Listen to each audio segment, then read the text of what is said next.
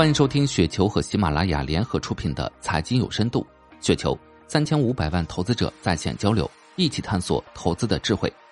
听众朋友们，大家好，我是主播费时。今天分享的内容名字叫《芒格段永平抄底史，价值投资从来知易行难》，来自十三元。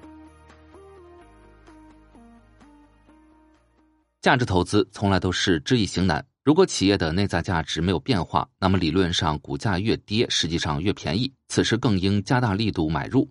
但在现实情景中，实践这一点的人少之又少。从最近中概互联的急跌来看，很多人选择了投降而非坚守，但也有不少逆行者，比如芒格持续买进阿里，段永平持续买进腾讯。阿里巴巴每股三月十五日收盘价七十六点七六美元，按芒格平均成本一百一十八美元计算，浮亏约百分之五十七点六。即便十六日阿里大涨百分之三十六点七六，但浮亏仍超过百分之四十二。芒格在去年一季度、三季度和四季度分别买入阿里，基本上是跌跌跌、买买买的节奏。我们再来回顾一下芒格买入阿里的操作。二一年第一季度，芒格首次买入阿里股票，持有十六万五千三百二十股，平均收盘价二百四十五点六二美元，投入资金约四千零六十一万美元。二一年第三季度，阿里股价持续大跌。芒格当即买入十三万六千七百四十股，平均收盘价约一百八十一点九三美元，投入资金约两千四百八十八万美元，持股总数上升到三十万两千零六十股。二一年第四季度，阿里股价持续大跌，当季平均收盘价一百四十五点六三美元，芒格翻倍加仓阿里，买入三十万股，投入资金约四千三百六十万美元。以此计算，芒格共计买入阿里六十点二零六万股。耗资一点零九亿美元，平均成本大约一百八十一美元。买入阿里的投资主体是芒格担任董事长的上市公司每日期刊公司。从其披露的二一年四季度持仓来看，百分之二十七点八占比的阿里巴巴绝对是重仓持有。在今年一季度每日期刊公司的二二年股东大会上，芒格分享了对阿里巴巴的最新看法：如果你投资有价证券，就将面临下跌风险。但持有一种正在贬值的货币风险更大。总的来说，我们更喜欢承担一定风险，不介意用一点点杠杆。而且阿里巴巴，我觉得是合理投资。至少目前来看，这种风险对我来说并不那么大。巴菲特喜欢在自己觉得舒服的地方投资，而我比他更喜欢中国的投资，这是一个微小的区别。但我就像巴菲特一样，只要感到一点不舒适，就会远离他们。有的事情你不愿意去碰，就没什么关系。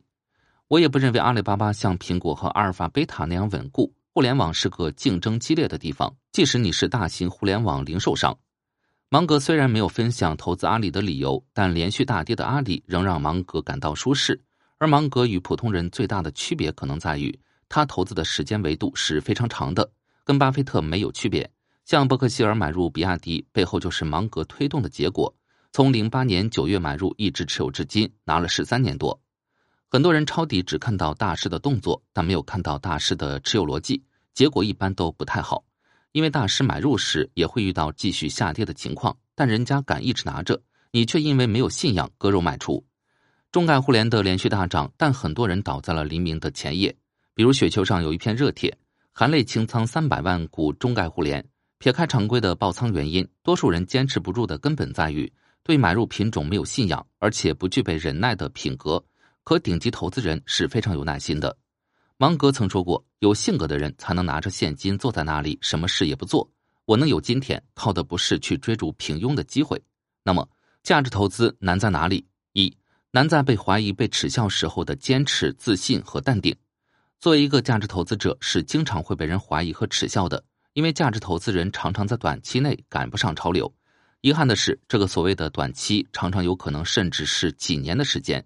巴菲特、曹明诚、邱栋荣在一九年和二零年应该深有体会。二难在逆势而为的理性、清醒与忍耐。在大牛市中持有现金，正像在大熊市中满仓尖叫一样，是需要理性和勇气的。巴菲特当年在人声鼎沸时解散他的合伙公司，理由是买不到他认为合适的股票。最近几年，伯克希尔一直持有大量现金，也被投资者评头论足。但我相信，最近市场的大跌，巴菲特一定非常兴奋。三。难在自省和分清对错。